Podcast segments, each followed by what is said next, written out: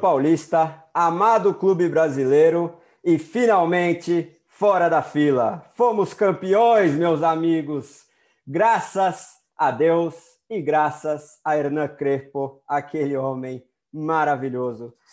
É a segunda edição do Tricolores do Morumbi, uma edição já que já nasce especialíssima histórica, porque neste 23 de maio de 2021 nós fomos campeões paulistas em cima do Palmeiras, 2 a 0 no Morumbi.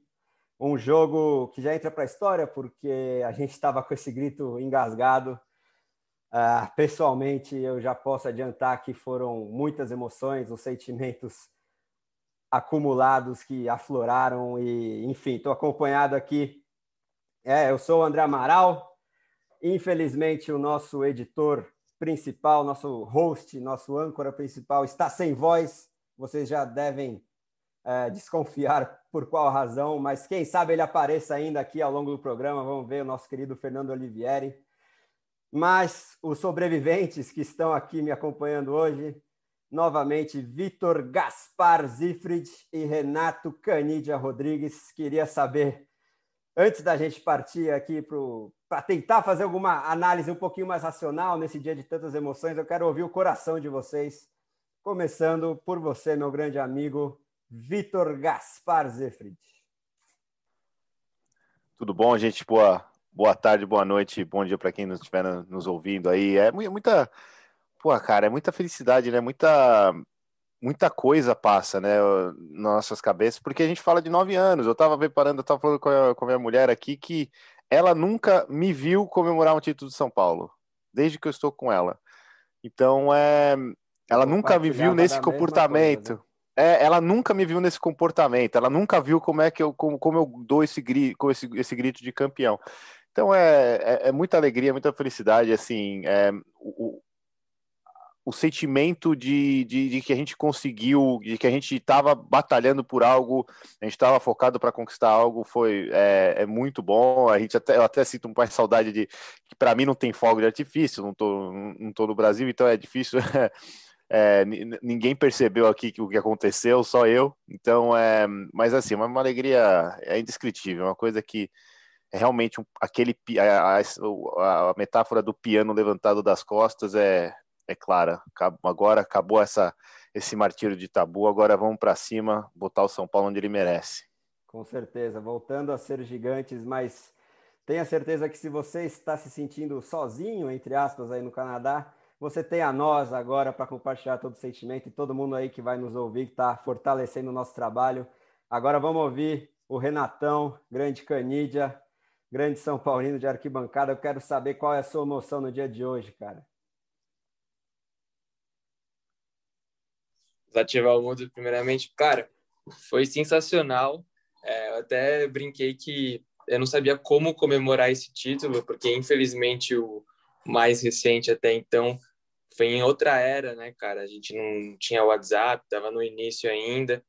E também agora por conta da pandemia, eu falei, cara, como eu comemoro? Eu fico nos grupos de WhatsApp mandando fotos e figurinhas e, e mandando áudio, gritando, ou eu vou para a sacada aqui, grito, comemoro, vibro, ou eu fico na TV aqui acompanhando o que está acontecendo ao vivo, aquela imagem sensacional do Hernanes erguendo a taça junto com Miranda, as entrevistas ali na beira do gramado. É, então, assim, foi uma mistura de emoções, eu não sabia em que, em que me concentrar, né? E só depois de ter baixado a poeira é que eu realmente consegui ver um pouco melhor, é, os bastidores e etc. Então, cara, sensação de alívio muito grande, de lavar a alma mesmo. O Paulista não é dos títulos mais relevantes, ainda mais para o clube do, da grandeza do São Paulo, mas para tirar a zica e sair da fila, eu vou te falar que esse título foi enorme, cara. Então, tô realmente muito feliz e, cara, que venham conquistas maiores agora, que tenha sido aberta a porteira, finalmente. Nossa, não tenha dúvidas disso. É, eu acho que antes da gente é, começar aqui o nosso primeiro quadro, né, o Zona Missa, que a gente repercute as declarações dos principais personagens do jogo e que jogo importante, é, para a gente encerrar a questão do sentimento, porque eu acho que isso tem que ser uma pauta importantíssima nesse programa de hoje. Eu acho que desde, desde essa transição, desde que o Crespo chegou com aquela postura que exala um sentimento vencedor, é um cara mundialmente reconhecido né, no mundo do futebol, muito vitorioso. Desde de aquela entrevista coletiva de, de apresentação dele, que você via que os ares estavam mudando, né? E hoje foi uma confirmação disso. É, para a gente deixar de ter entalado esse grito. E, enfim, particularmente durante o jogo, eu posso confessar que, muito parecido com, com a imagem que já está circulando aí em todo lugar do Murici aos prantos, é, assim que o Luciano meteu a bola na rede do segundo gol, eu tive uma reação muito, muito parecida, mas infelizmente não, poder, não pude estar em loco no estádio, né, acompanhado de vocês, meus amigos, como tantas vezes a gente já fez. Mas também essa questão da pandemia bate muito, né? Porque a gente tem tanta coisa acumulada de sentimento, de não poder abraçar qualquer outra pessoa com a consciência totalmente tranquila diante de uma situação calamitosa que a gente vive, principalmente no nosso país aqui. O Gaspar, graças a Deus, já está bem mais avançado lá no Canadá. Mas, enfim, é um mix de sentimentos. Acabou o jogo, eu, eu tentei colocar para fora via voz, gritando pela janela, né? O é campeão. E ainda bem que a gente gravando agora 11 horas da noite da, do domingo aqui, horário de Brasília, consegui recuperar um pouco da voz. O, o Rocão, nosso editor, ainda não, mas quem sabe ele volta aí com a gente. Então, antes da gente repercutir aí as declarações e analisar o jogo, né? Ver quem foi melhor, quem foi pior, também fazer um apanhado geral dessa campanha campeã. Eu queria saber a trajetória aí durante o jogo de vocês como é que foram os sentimentos, se, se vocês vão levar na memória algum momento marcante do durante a, a exibição do jogo, né? Do, do, durante vocês estarem assistindo algum momento, algum dos gols ou o apito final, enfim. O que, que você tem para a gente, Vitor? É, é, então, eu acho que foi muito. Foi final com cara de final mesmo, não é? Não, é, foi, foi decidido em detalhes, foi, foi pequeno, foram pequenas coisas que, que mudaram a, a trajetória do jogo. Eu, eu, eu acabei ouvindo pelo Premiere, né? Onde, assim que eu costumo assistir os jogos aqui. É, e que, quem estava comentando era o Noriega, e ele, ele falou uma coisa. Geralmente eles, os comentários da, da Premiere são um pouco é, rasos, né? Eles não falam muitas coisas, mas ele, mas ele disse uma coisa que era interessante, que ele falou, olha, o jogo tá truncado, o jogo tá igual, só vai mudar se alguém quiser fazer alguma coisa diferente. E realmente o Luan foi decisivo em, em chegar e tem o Luan que não chuta no gol, o Luan que tem um gol pelo São Paulo, o Luan que é o cão de guarda, que tem que marcar, que numa situação qualquer ele pegaria a bola, tocaria de lado, faria, teria aquela parcimônia, aquela calma. Ele foi lá, tentou o chute, contou com o desvio, não importa. O, que, o importante é que ele realmente aquele sentimento que a gente que estava faltando no São Paulo de trazer uma uma coisa diferente. Falou assim, vou vou que vou tentar que vai dar, vou e tentar aquela, que acho que aquela comemoração maravilhosa do atropelando Exato. com a câmera, eu acho que é muito representativa também. Né? Exato, tipo realmente ele ele representa bem um, um São Paulino que vem que que tá que tá ele já está há muito tempo no, no, São Paulo, vem desde a base, então ele vivenciou esses últimos nove anos, oito, nove anos em loco, né? De, de puxa, não vai, tem que ser alguma a gente tem que fazer uma coisa diferente, não dá para ser só a mesma coisa, baseado, baseando-se apenas na, na, dimensão do que é o São Paulo, ah, o São Paulo é grande, vou chamar uns caras aqui, a gente vai jogar bem e tal.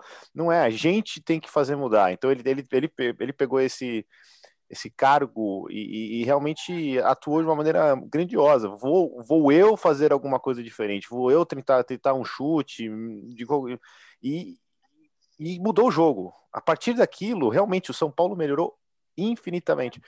A, o toque de bola ficou melhor, a, a, o quanto o São Paulo ficou ligado no jogo, né? O, o medo parece que deu uma uh, acalmada. Então, para mim, méritos, muitos méritos para o Luan, um, grande, um, um, dos grandes jogadores, um dos grandes pilares desse time.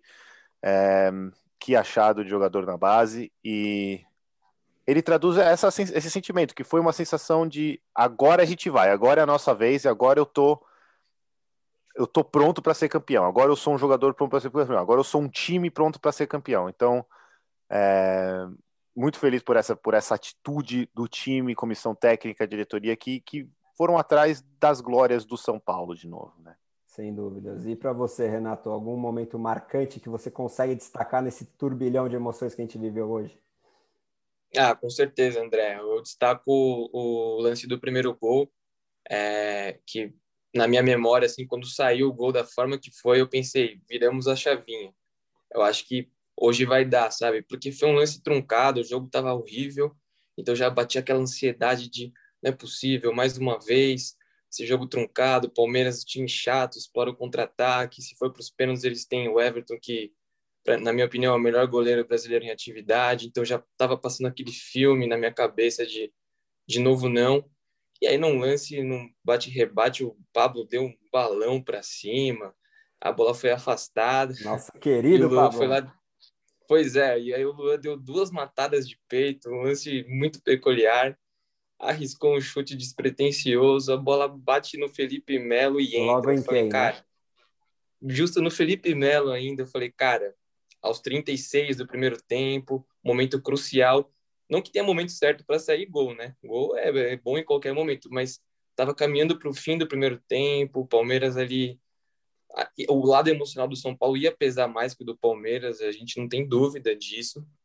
Então, foi ali, cara, no lance do gol, quando eu vi a bola entrando, da forma como aconteceu a jogada, eu pensei, acho que virou a chavinha, cara, tem que ser hoje. Foi é, esse é, momento porque... mais emblemático. É, e, e, comentando no que você falou aí do, do, do jogo, o, o, Palmeiras ia mudar, porque realmente ia começar a ficar mais pressionado é, a necessidade da vitória para o São Paulo e o Palmeiras, que, tá, que, que, que, incrivelmente quase não conseguiu fazer nada quando tentou impor o jogo, né? Que trabalha muito nesse contra-ataque. O Rony, é um, o Rony é um jogador muito bom, muito rápido. Então, esse, o contra-ataque do Palmeiras é muito bom.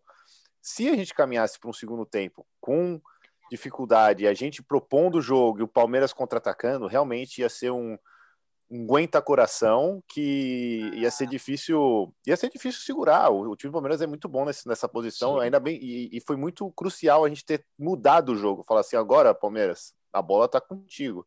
Vocês é que determinam o jogo agora. Isso foi essencial para a gente ter a nossa calma e conseguir botar a bola no pé e controlar o segundo tempo. É, sem dúvidas. E também lembrando essa questão do desvio é, não poderia ter sido num jogador melhor. Acho que do ponto de vista não só do São Paulino, mas de muitos brasileiros que discordam com muitas situações que a gente vive hoje em dia, já que o Felipe Melo é quase um cabo eleitoral de um certo cidadão que eu me recuso, inclusive, a falar o nome. Mas, é, falando só estritamente da nossa situação, porque isso aqui é um podcast do São Paulo Futebol Clube, não adianta a gente ficar é, também, e particularmente, eu acho, é, desdenhando ou, ou tentando é, falar chupas ou coisas parecidas porque ganhou de rival. Eu acho que a gente tem que focar na gente, porque o São Paulo por si só é gigantesco e basta. É, então, falando nisso também, eu acho que representativo, né, esse desvio, o Canidia comentou com a gente antes da gente começar a gravar, que não no último, mas no, no, penúltimo ou antepenúltimo São Paulo e Palmeiras no Morumbi, houve um lance muito parecido, só que ao contrário. É, era aquele jogo em que a gente jogava a sobrevivência, entre aspas, da chance de ser campeão brasileiro, ainda com o Fernando Diniz.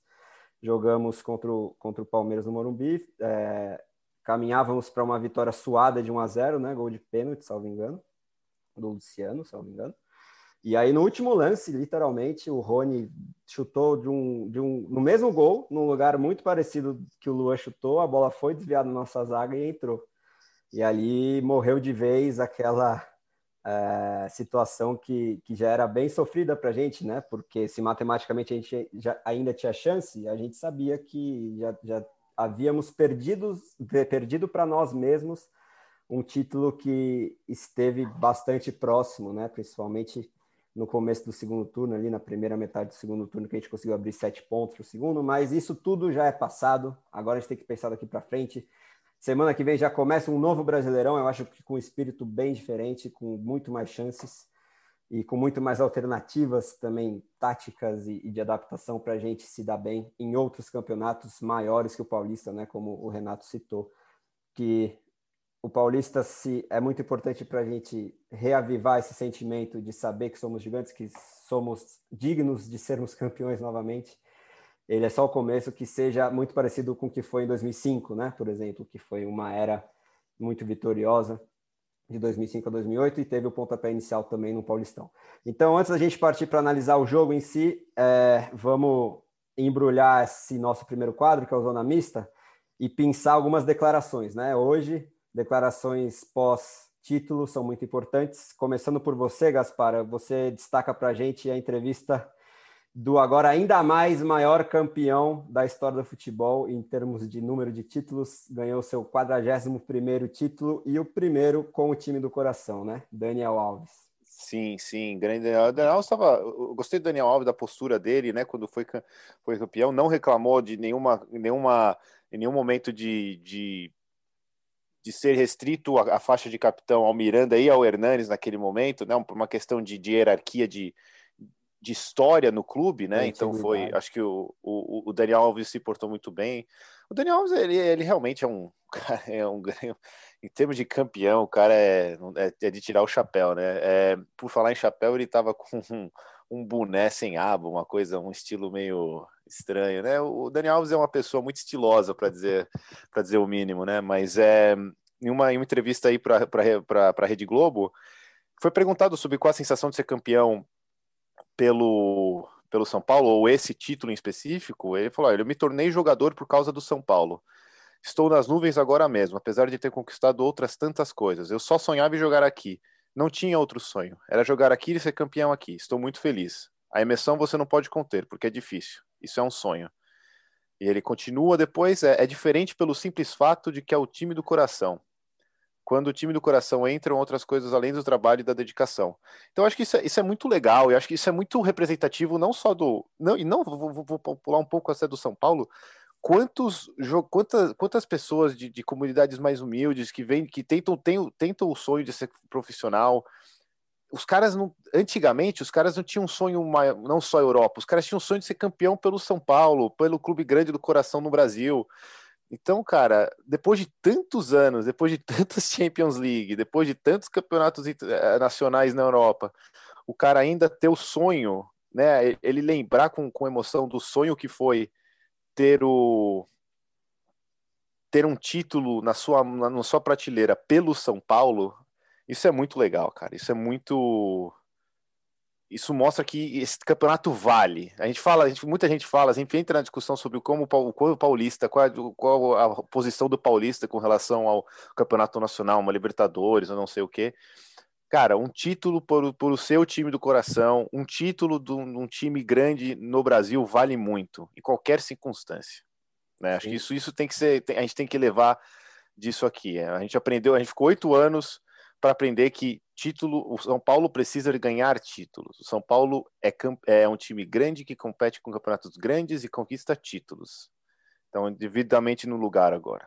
Sem dúvidas. É, eu acho que é ainda mais importante que o título em si, porque a gente poderia ter ganho meio que aos trancos e barrancos, tendo classificado pior, tendo jogado de outra forma, com uma postura diferente e contra um time do interior. Não, seria diferente, né?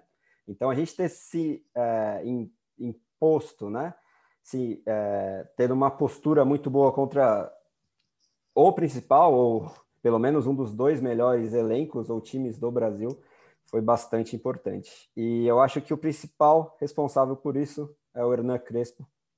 É, eu vou pensar três declarações dele, é, não especificamente o que ele falou, mas é, os principais assuntos. Né? Ele deu várias entrevistas na, no gramado, logo depois do apito final, fora do campo, porque muito, não sei se todos os jogadores e comissão técnica, mas boa parte saiu para saudar a torcida, que ok, é, socialmente não deveria estar aglomerada, mas a gente também não pode julgar, enfim, é, é uma situação muito complicada. O principal responsável é outro, que eu já falei um pouquinho aqui, não quero me alongar de novo, mas enfim, ele deu várias entrevistas e ele citou coisas muito legais. É, eu acho que a mais emocionante, a que mais me tocou, pelo menos, foi a questão das filhas. Ele tem três filhas que moram na Itália e também por causa da pandemia ele não consegue ter um contato frequente, muito pelo contrário.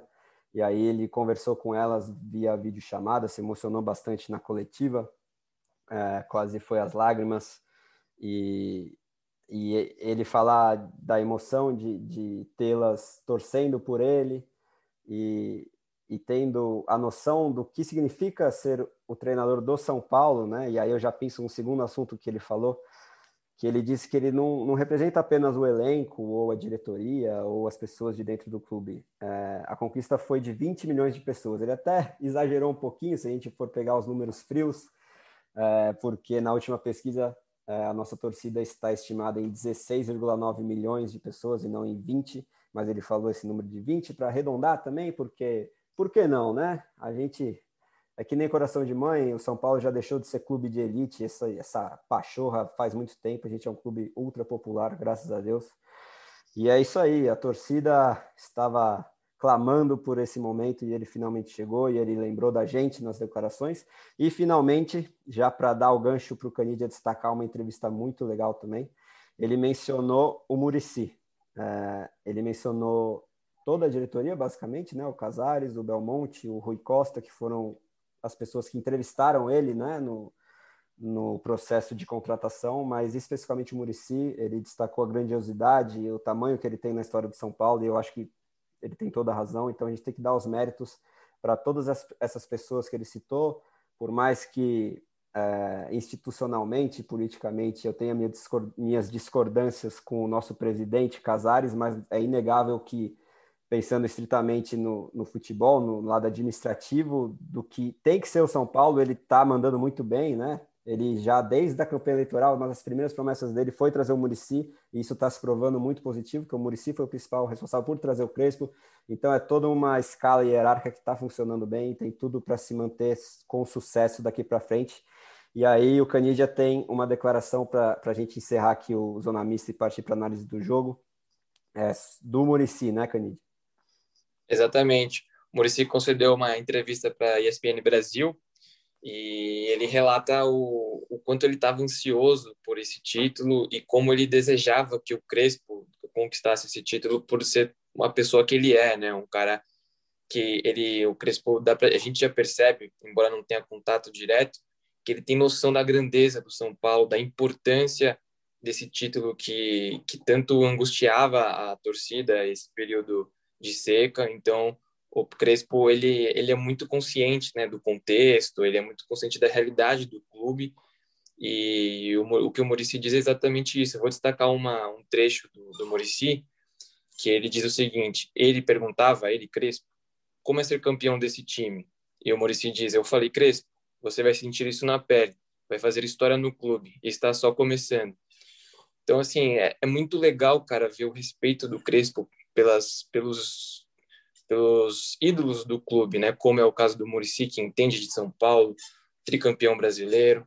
Não tem estadual, então o Crespo já pode dizer que tem um título que não foi conquistado pelo Murici. Boa. Então, assim, é muito legal ver a cumplicidade, é muito legal ver que eles têm um contato bacana de, de contribuir. O Crespo tem as ideias dele de futebol, a gente sabe que o Murici é, não, não, não gosta de, de, de intrometer, de dar pitaco, até porque quando ele era técnico ele não admitia isso.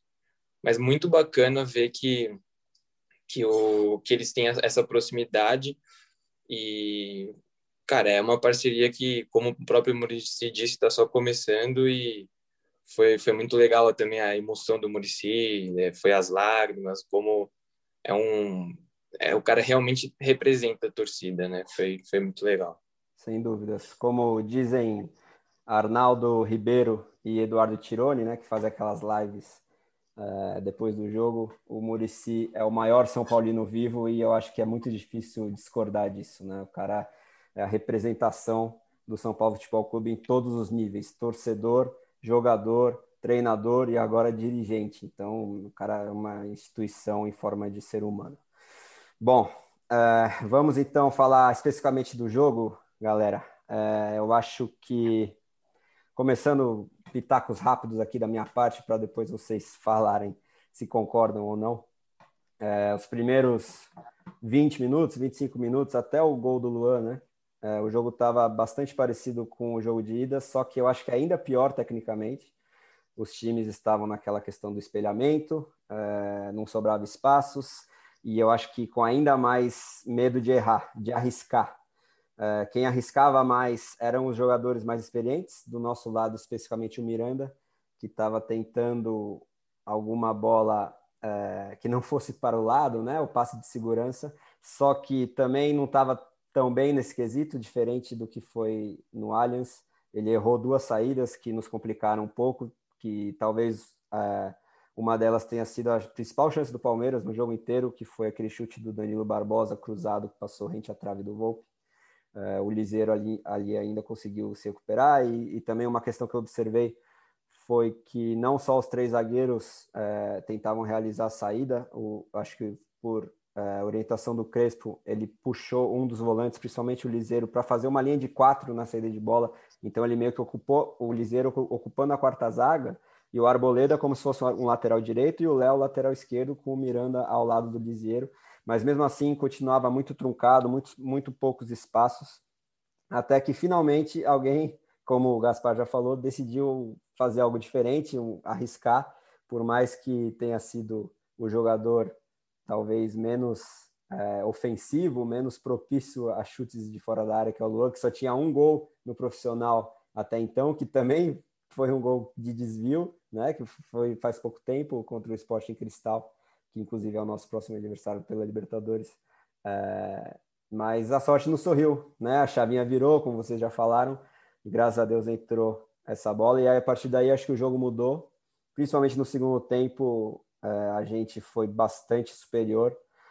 E uma outra questão, que eu vou até passar a palavra agora para o Gaspar, que é fundamental no futebol como um todo, eu acho, é o número de desarmes. E, e aí eu acho que uma fala que saiu naquele vídeo de bastidores do, do canal do São Paulo no YouTube ilustra bastante isso, né? Dos bastidores do jogo do Allianz, uma declaração do Crespo no vestiário, né, Gaspar?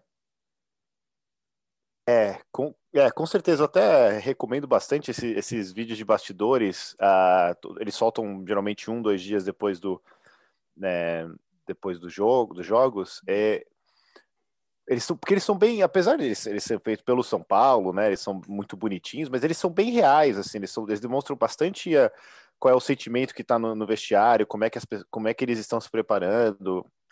E o deu para ver no começo do vídeo que o, o próprio o, o próprio Volpe ele fala sobre o espelhamento ele, isso demonstra que eles, eles estão cientes de, do quanto esse, esse espelhamento do 352 contra eles dificulta o jogo deles é, tá, cria aquela cria aqueles impasses maiores é, mas é, o, o, próprio o próprio Crespo ou Crepo fala na, no vestiário que não se perde duelo individual. Não se perde duelo individual. E ele, ele, ele falou veementemente três, quatro vezes no vídeo, não se perde duelo individual. Porque num jogo truncado, no jogo espelhado, no jogo que você não tem muita alternativa, se o, se o Reinaldo perde um duelo individual, a, a, desmonta esse, esse esquema.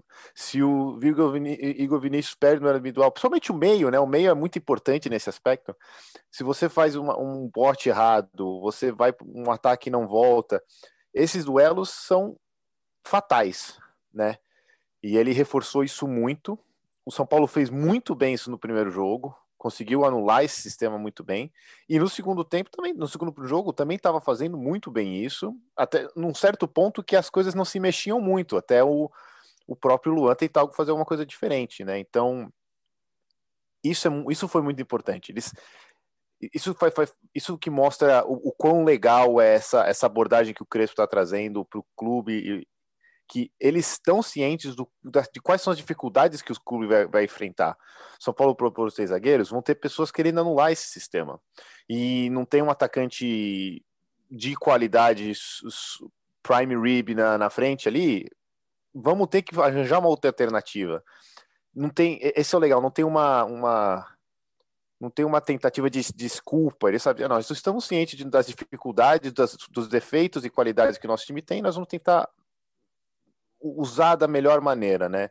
Então, realmente, esse, esses duelos foram muito importantes. Eu, eu até, no começo do jogo, quando o Luan toma cartão amarelo, o Lisieiro toma cartão amarelo, a gente fica, puxa, e, e agora? Porque aí realmente você começa a botar um pouco mais de pressão nos nossos volantes, é, rola um cartão vermelho, alguma, ele, ele se segura um pouco mais para não tomar um cartão vermelho, então isso foi.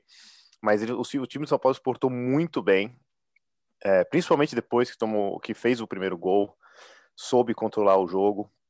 É, eu gostei muito do, do, do, do Reinaldo depois, do, do, depois no segundo tempo, soube controlar a bola, sobre o São Paulo sobre usar o tempo a seu favor, apesar da, do torcedor o tempo ter passado devagar, mas o São Paulo controlou muito bem o tempo. O Volpe não foi muito exigido por tivendo um chute, é, não foi muito exigido, então foi uma partida extremamente sólida, né? Como a gente já falado no primeiro jogo, defesa anda muito sólida, é, falaremos muito sobre as notas, jogadores, mas o Arboleda é impecável, não perdeu uma no alto.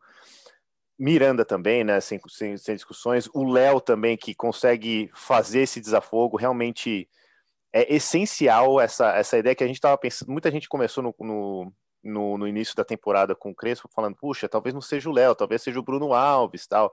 Mas o Léo dá um desafogo muito importante com essa perna canhota e um ataque para para se desvencilhar e, e, chamar um pouco mais de jogo, abrir um pouco mais os espaços, né? Até quando, como você propriamente falou, André, de criar um lateral esquerdo que se mexe um pouco mais. É... Foi, foi, foi, uma partida muito boa, foi uma partida e foi, foi muito legal assim no segundo tempo também, quando a gente perdeu o, o Luan, que a gente falou, puxa, o Luan saiu, a gente vai desguarnecer nosso, o nosso ataque, o nosso defesa, o nosso meio campo vai ficar um pouco. Entrou o Rodrigo Nestor. No mesmo, ao mesmo tempo que a gente pensou que ele ia ficar, tudo bem, entrou o Rodrigo Nestor, o Crespo deve ter falado, você agora é o cão de guarda. E ele foi o próprio cara que deu o passe para o gol do Luciano, mostrando que o time estava ciente de que de como usar o campo.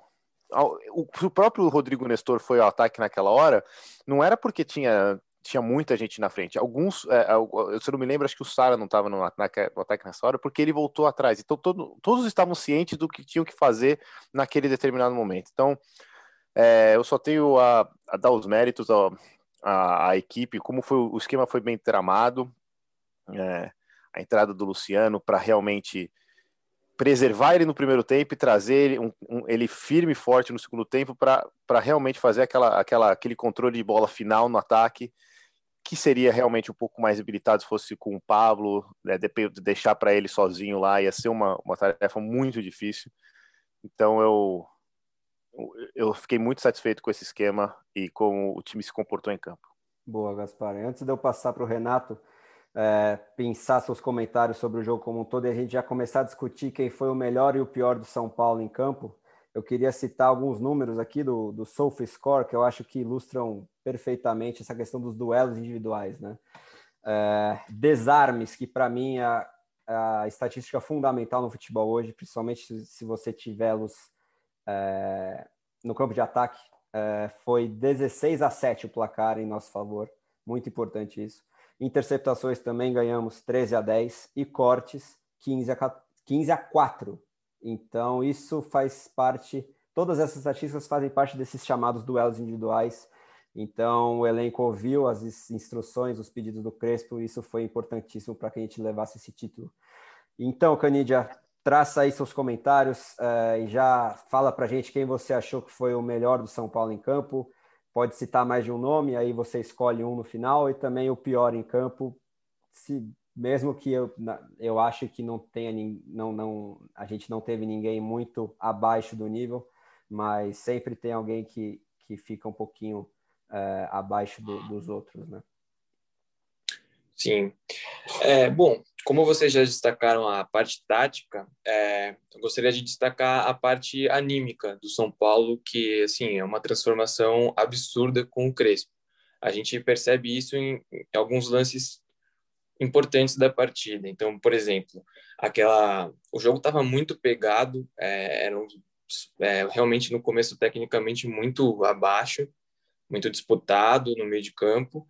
E, e o São Paulo nos últimos anos vinha esmorecendo, né? Quando o jogo estava assim, a gente não sentia aquela vibração, a gente não sentia, a gente sentia falta de um jogador mais xerifão, né, que pudesse intimidar de repente o adversário Eu não acho que hoje no elenco a gente tenha esse jogador com esse perfil, mas a gente tem uma mudança coletiva.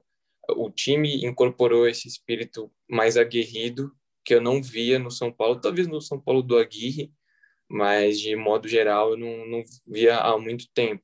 Então a gente tem lances emblemáticos que demonstram isso.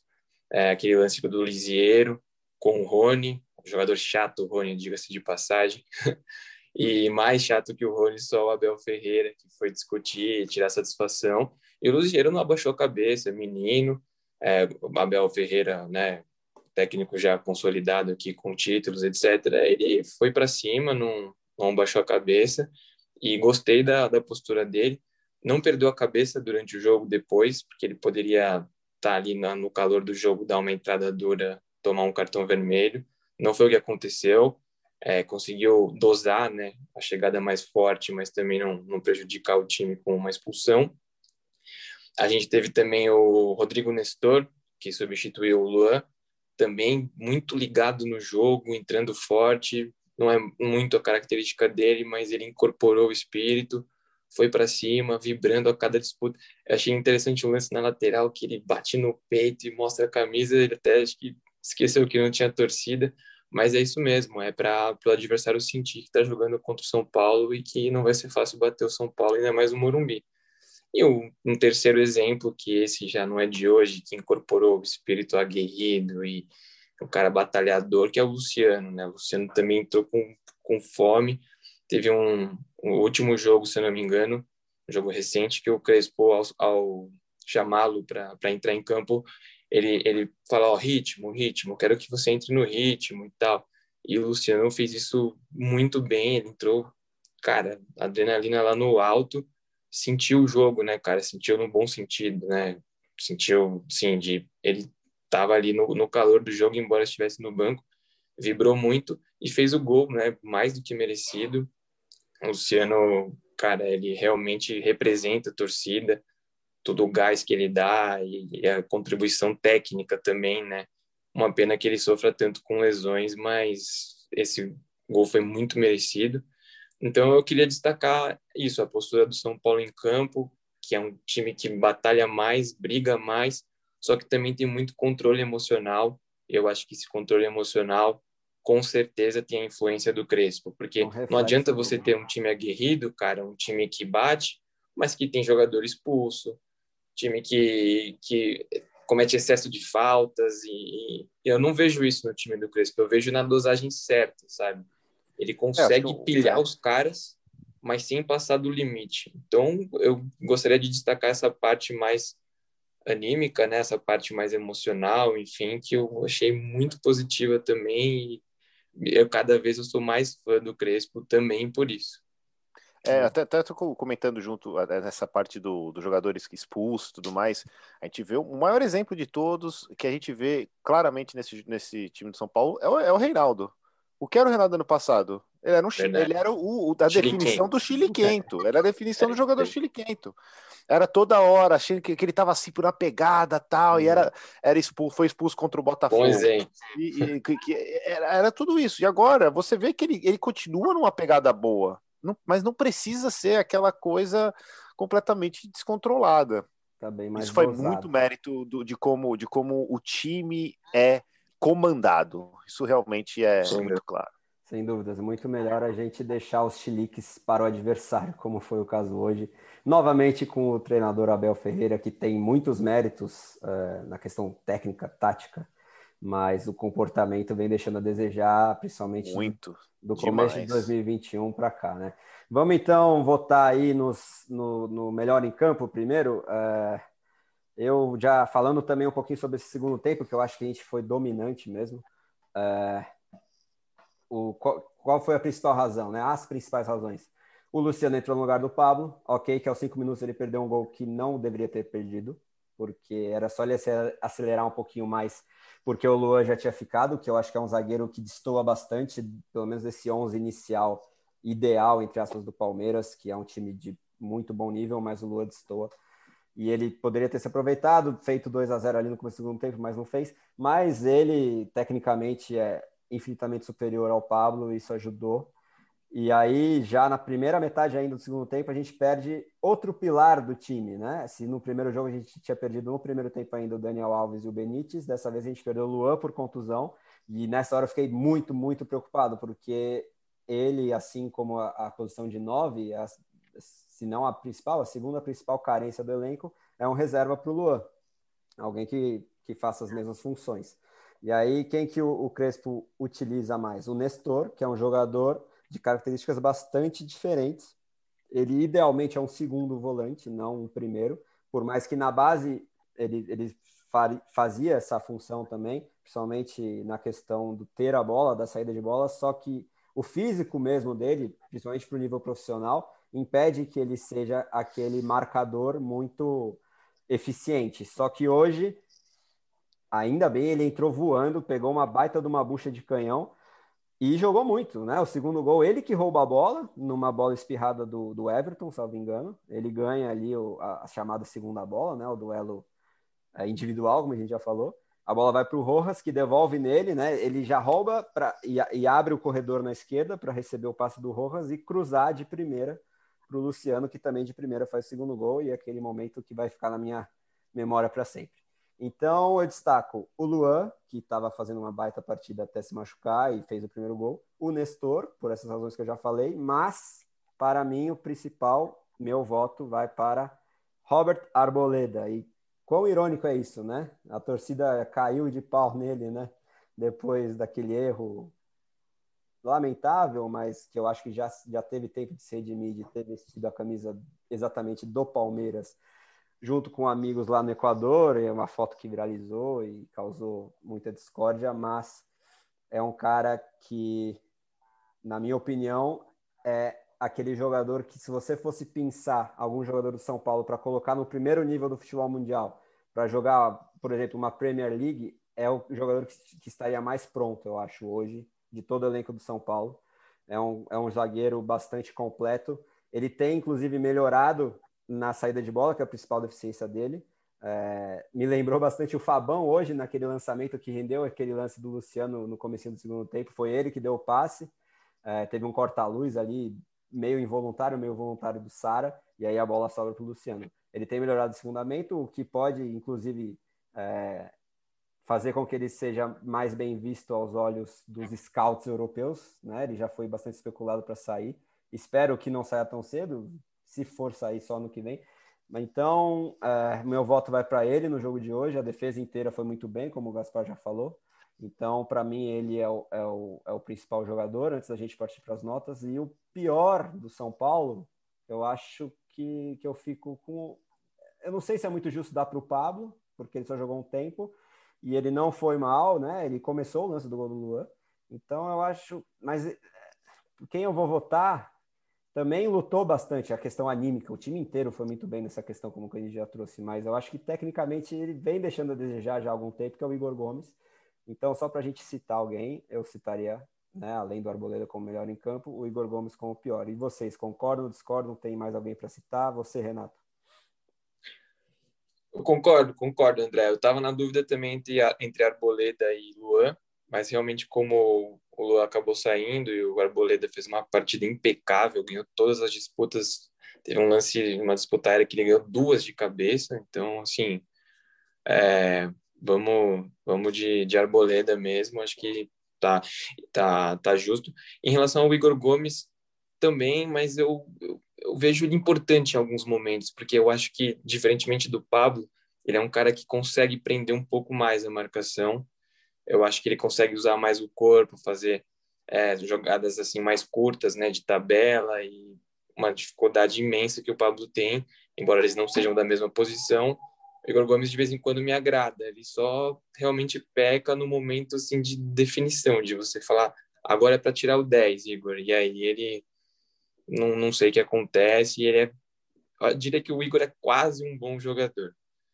Mas vou é difícil eleger, né, um jogador realmente que tenha sido tenha tido um desempenho ruim no São Paulo, mas nessa nessa partida, mas eu acho que eu fico com o Igor Gomes também. Boa. E você, Gaspar, alguma coisinha a declarar mais aí? Concorda com a gente? É... Discorda? Eu concordo 100% com o Arboleda, eu fiquei impressionado com a partida do Arboleda, uh, não perdeu uma no alto, inacreditável, realmente fiquei muito impressionado.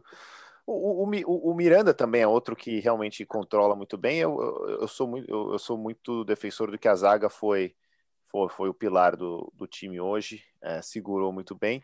É, na parte do, do pior em campo, eu só, eu só vou fazer uma aspas aqui para um momento que, que eu acho que fez uma partida decente, mas poderia ter custado foi o, o Sara. O Sara teve um contra-ataque ali que ele que era para ter passado a bola e ele fez uma, um monte de decisão errada naquilo que ele levou demais em vez de passar, chutou para fora. É, numa outra situação, essas, essas bolas assim, como a própria chute do Luciano, tudo mais, elas podem ter, poderiam custar um pouco mais caro, né? Eu acho que é, é um bom sinal de alerta que, que o jogo pegado assim, jogo de detalhes, contra-ataque, com bolas mais claras assim, tem que ser finalizadas. Acho que é só a gente é, para um mata-mata de Libertadores que está vindo aí, isso, essas são pontos que vão fazer muito mais diferença num jogo, nos jogos mais pegados. Então eu, eu só faço uma mençãozinha ao Sara, mas o, o Sara é um, um, excelente jogador. Eu sou, eu acho um jogador zaço. É, o Pablo tem a sua defesa. O, o, Pablo é o pior jogador dos, dos 11 titulares do São Paulo. Isso é, muito, isso é muito claro, a gente já, já discutiu a, a, a extensão aqui. É, não falta luta, foi, o, o brilho do time hoje foi, fez muita diferença, então é, não nem vou nem vou dar esse mérito da, do pior ao campo ao ele, mas eu vou, vou, vou citar ele sim, uh, como um dos piores. Boa. E aí também lembrando desse lance do Sara aí, é, ok que tem o fator Everton, e, e quem faz o cruzamento para o Luciano ajeitar para ele é o Nestor, né? Que, então, ratificando a partida excelente que ele fez a partir ali dos uh, ah, 17 minutos do segundo tempo, que agora eu estou com a ficha técnica aberta para a gente é, falar as notas aí rapidinho. É, vamos setor por setor, vou começar pelo Volpe, é, ele foi muito pouco exigido, fez uma defesa que não foi das mais difíceis no segundo tempo, que ele rebate para frente ali, mas ainda bem que o rebote. As chances mais claras do Palmeiras foram chutes para fora, né? Mas eu acho que ele demonstrou segurança, vem demonstrando mais segurança nessas últimas partidas, então, levando tudo isso em conta, eu vou dar 6,5 para ele. Aí vou passar a zaga, o trio de zaga inteiro para você, Gaspar, que tanto elogiou eles. Quero ver os notaços que você vai dar para Arboleda, Miranda e Léo. É, a boleta, a boleta vai receber uma nota 9,5, o melhor do jogo, com certeza. É muito bom. Não perdeu uma e dava em cima e, e, seguia, e seguia com os jogadores até a lateral, não dava espaço, muito bom. Sigo com um 9 pro, pro Miranda também, uma, uma segurança que é o senso de posicionamento no jogador de 36 anos que não consegue que não, que não consegue mais confiar no, na sua velocidade, no seu vigor físico para ganhar bolas é inacreditável. Nota 9 para ele. E o Léo, vou dar uma nota 8 também, muito seguro. É, um bom desafogo aí na saída de bola. É, uma, uma bela nota, uma média praticamente de 9, 8,5 aí para esse time do São Paulo. Boa. Para você, Canidia, eu vou dar aquele setor que é o seu preferido, que eu sei que você gosta de jogar ali nas nossas peladas, que eu também estou morrendo de saudade de jogar, que é o meio de campo. Então, pontua aí para a gente Luan, Rodrigo Nestor, que entrou no lugar dele aos 17 segundo tempo, o Lisiero, é, o Gabriel Sara, o Igor Gomes. O William, eu não vou nem pedir para você dar nota, porque ele entrou aos 37 segundo tempo e jogou muito pouco. Então, esses cinco jogadores né, que eu citei: Luan, Rodrigo Nestor, Lisiero, Gabriel Sara e Igor Gomes. Como diria o outro, William sem conceito. É.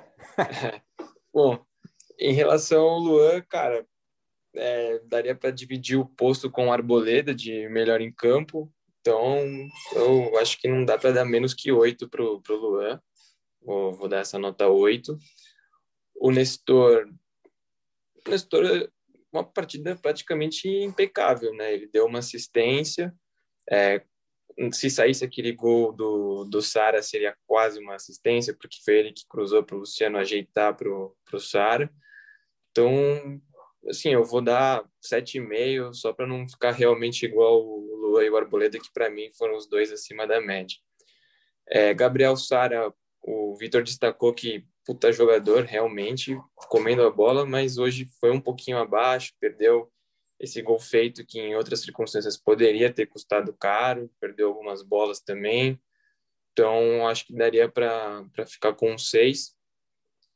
É, bom, falta o Lisieiro também, né? Lisieiro também muito bem no jogo, muita pegada, um pouco menos de destaque do que o, Lu, do que o Luan, a, a dupla dele, né? Até a, a lesão do Luan. Então, acho que um 7 para o Lisieiro tá de bom tamanho. Acho que essa fica essa acho que foram todos, né, do, do meio falou, de campo. Igor ah, Igor Gomes. É. Não, falta o Igor Gomes, verdade.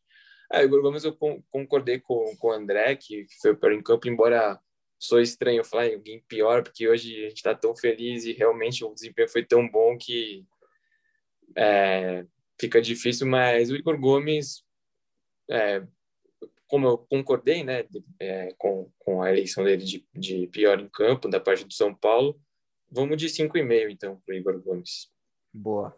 E Gaspar, antes de você falar dos atacantes, que aí sim é a sua posição nas peladas, eu vou falar dos alas, Igor Vinícius e Reinaldo. É, o Igor Vinícius não é o titular no 11 ideal, né? É, é só o Daniel Alves, então é, é aquela maior discrepância do, do reserva para o titular. Lembrando que a gente ainda tem o Orejuela, que fez um, um ótimo jogo e um péssimo jogo nos dois jogos que ele jogou. Então vamos ver. Ele tem tudo para se é, estabelecer como esse reserva imediato, ou até um jogador que joga com bastante frequência quando o Daniel Alves precisar ser poupado, ou até voltar para o meio de campo. Mas enfim, Igor Vinícius fez uma partida correta dentro das suas limitações hoje, só que, como acontece quase sempre quando ele está em campo, o time ataca muito mais pela esquerda, tanto que os dois gols hoje foram pela esquerda. É, então, vou dar uma nota 6 para ele, porque fez uma partida ok, discreta, mas correta. E o Reinaldo, como sempre, foi aquela válvula de escape ali ofensiva do São Paulo. Também fez uma boa partida, mas diferentemente de outros jogos, não deu assistência e não uh, foi tão importante uh, em participação direta para gol, apesar que o cruzamento que o Pablo ajeita, o Felipe Melo desvia e gera o gol do, foi do Reinaldo. Vou dar uma nota 6,5 para ele. Então, vamos finalizar aí as notas antes da gente falar do Crespo também. É, do ataque, Gaspar, Pablo jogou o primeiro tempo, Luciano jogou o segundo e o Rojas entrou aos 29 do segundo tempo, não sei. Eu acho importante você dar nota porque ele participa do segundo gol, né? Então, esses três jogadores aí, o que, que você tem pra gente? É, o Pablo, o Pablo foi foi discreto, na, na, mas botou a luta, então eu vou dar uma nota 6 para ele. Acho que um, esforço não falta para ele, então a gente para esse título de hoje a gente a gente deixa assim. Luciano é o nosso é para mim o Luciano é o melhor jogador, foi o melhor jogador do ano passado e é o melhor jogador para resolver jogos no São Paulo. Ele vai ser o cara que a gente vai ter que confiar no futuro para brasileiro, para Libertadores. É... eu vou dar uma nota 8,5, eu tiro meio dele por causa daquele contra-ataque que eu acho que ele poderia ter tomado umas decisões um pouco melhores para finalizar aquela bola, mas ele no ataque é uma é outra conversa.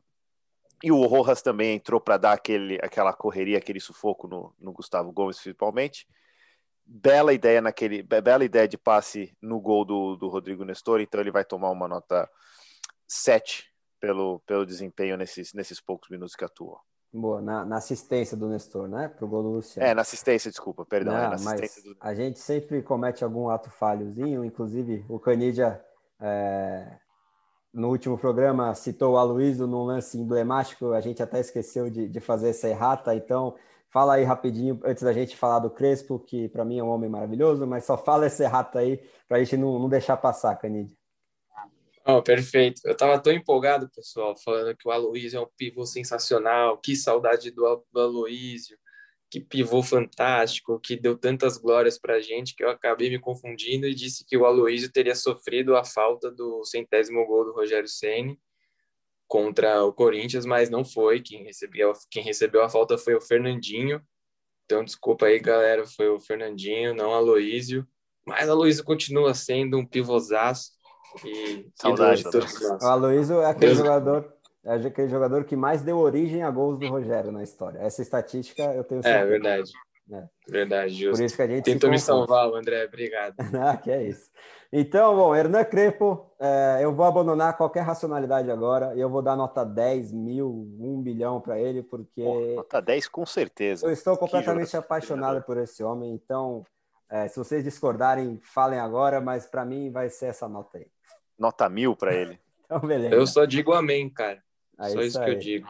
É, então, melhor jogador do adversário, para a gente não deixar passar, para mim é um jogador de um extremo potencial, mas muito, muito mesmo.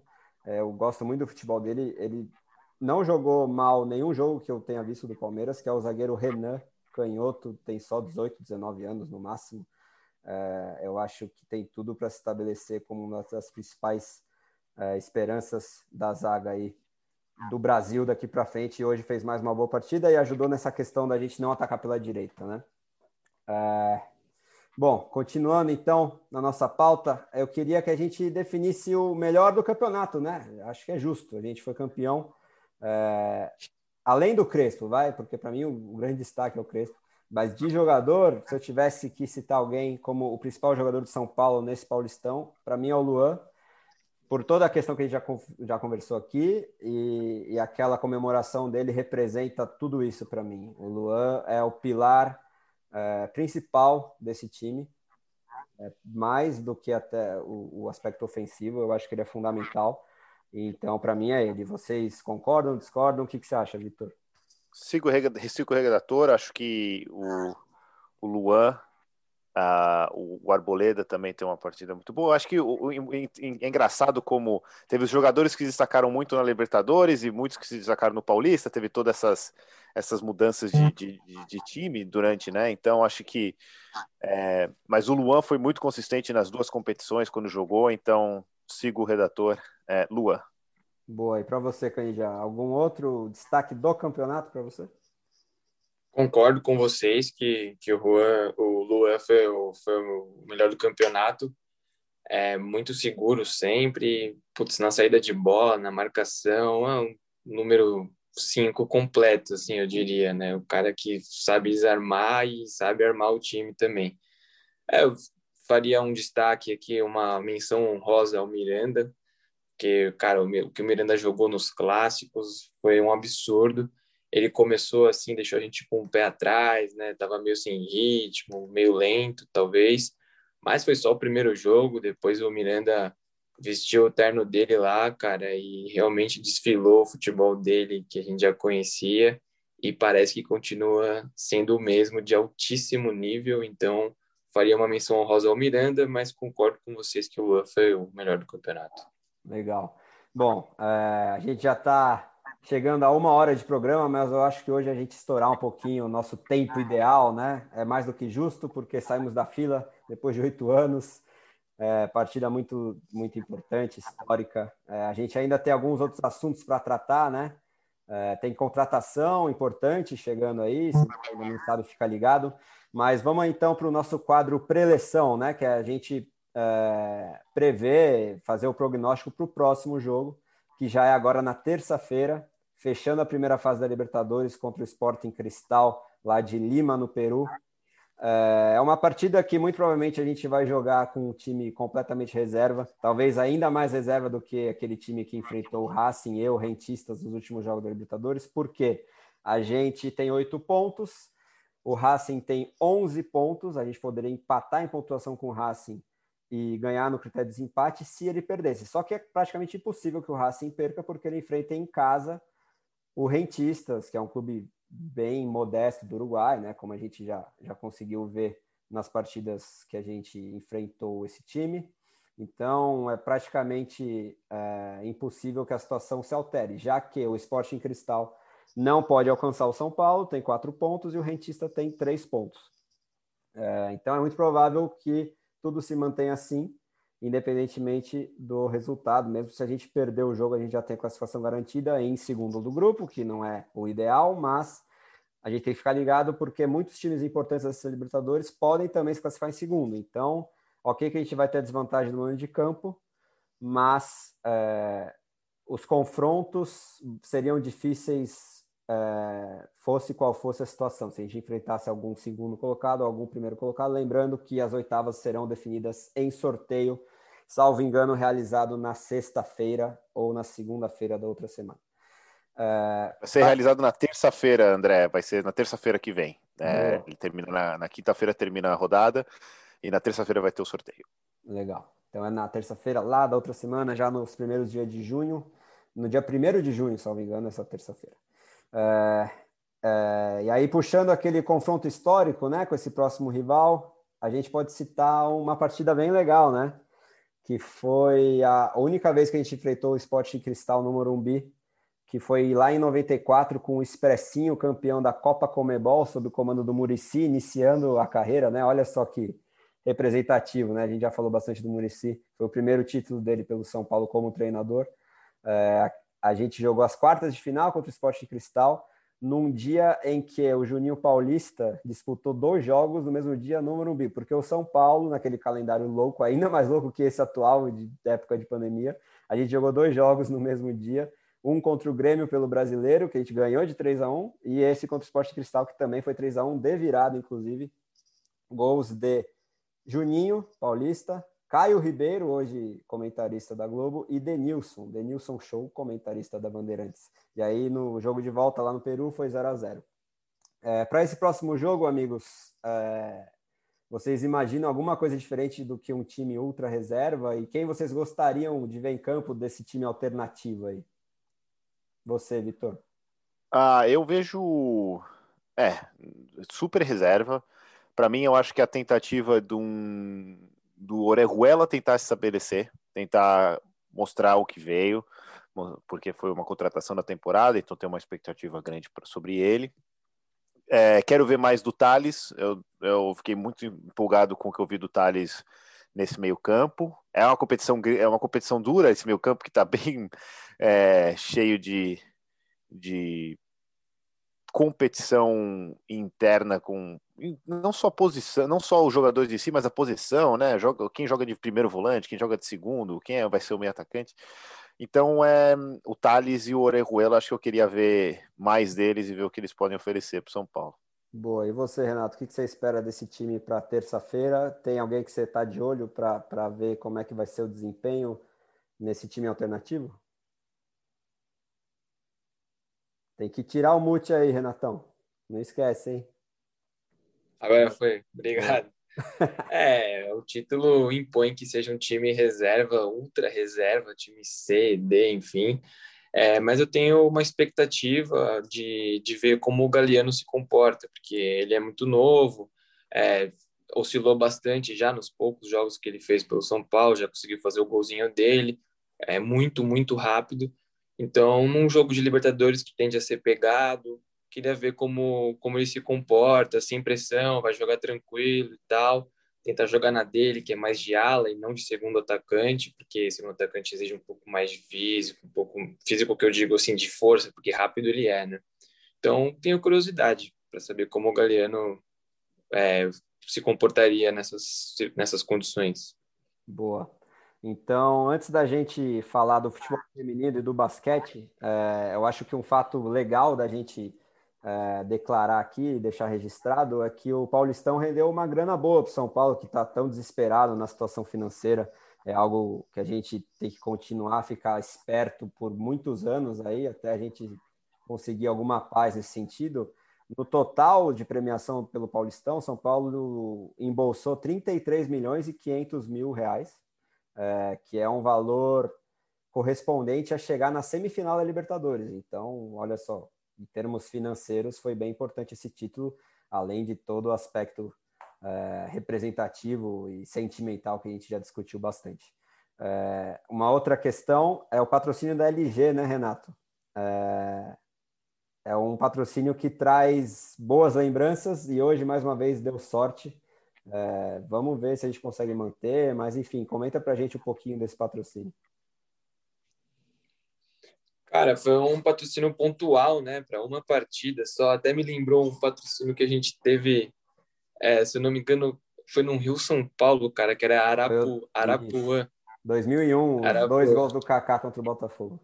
Deu sorte, exato. A gente foi campeão com aquele patrocínio pontual, agora novamente campeão com patrocínio pontual. Acho que a gente pode continuar usando aí esse, esse tipo de patrocínio temporário, porque deu muito certo, né? Mas seria legal, cara, uma parceria com a LG. É, cara, a memória que eu tenho, assim, para ser sincero com você, não sem falar de aspecto financeiro e tal, mas memória de título, assim, a LG me traz memórias assim, maravilhosas. Tudo começou em 2004, se não me engano, né? Chegou a LG ou antes até. Acho que foi 2004. Se, no mínimo, Por aí, 2003, né? Mas eu acho que era Tírio ali, aí trocou para LG. Exato. Em 2004. É, e aí 2005 e toda aquela sequência, cara. Então, é, eu torço muito para que dê certo e, obviamente, que financeiramente seja interessante para o São Paulo, né? Sem dúvida. Pois é, para esse jogo a gente embolsou um milhão aí por esse patrocínio pontual. É, outra notícia importante, acho que a mais importante, é que São Paulo confirmou dois reforços, né, Gaspar? É, um deles para a base, o Facundo Milan, o uruguaio, é, chega para o sub-20, aí o time comandado pelo Alex, mas ele vai ter algumas participações né, no, no profissional. E o Emiliano Rigoni, um meia argentino, é, veio lá da Espanha, você teve a oportunidade de, de assistir um pouquinho eles, Vitor. É, o que, que você traz para a gente sobre esses dois jogadores?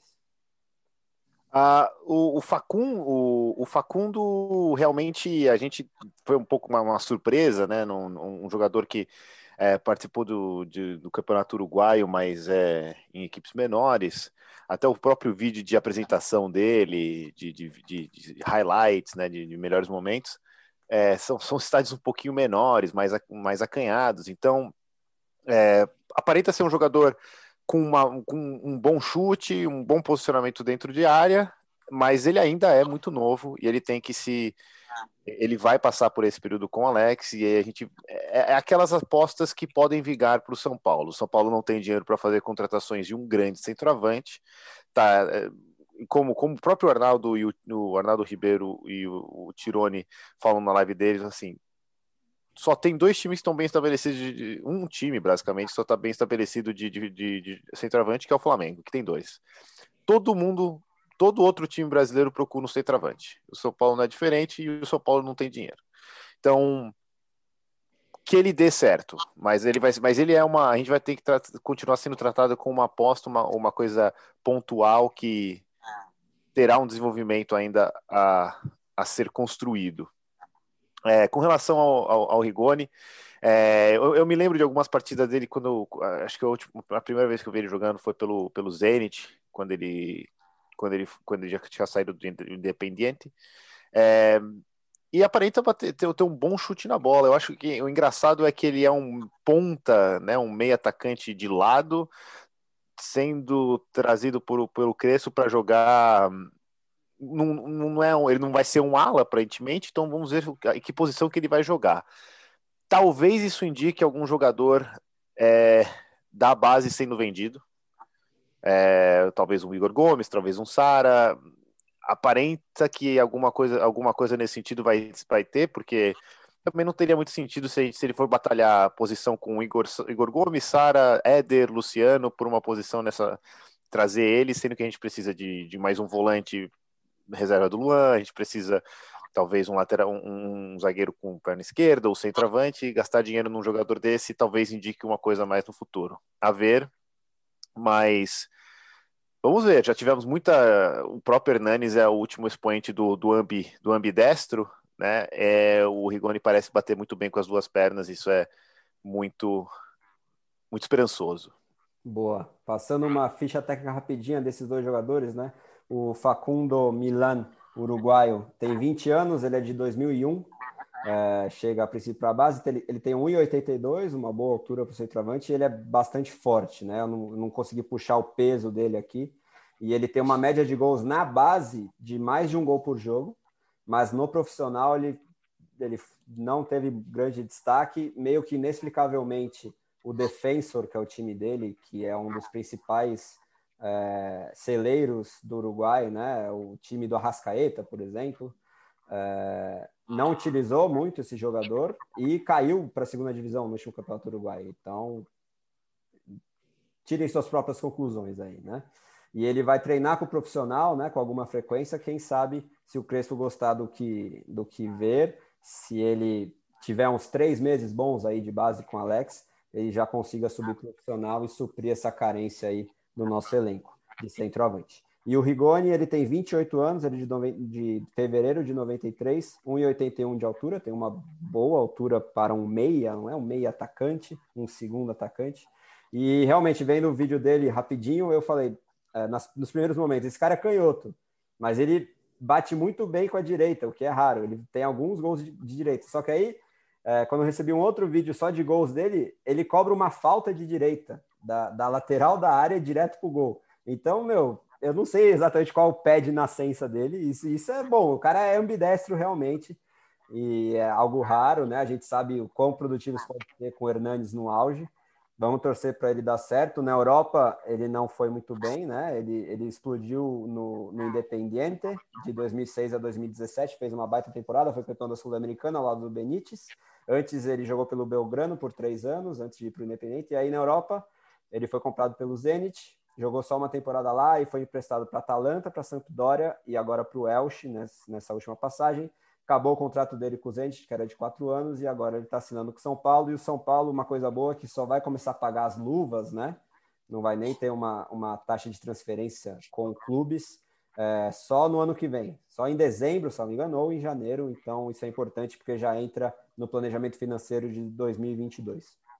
Bom, vamos então falar do futebol feminino, Gaspar para a gente manter nossa tradição, é importante a gente falar do outro, é, da outra modalidade profissional, para deixar claro, né, do nosso futebol.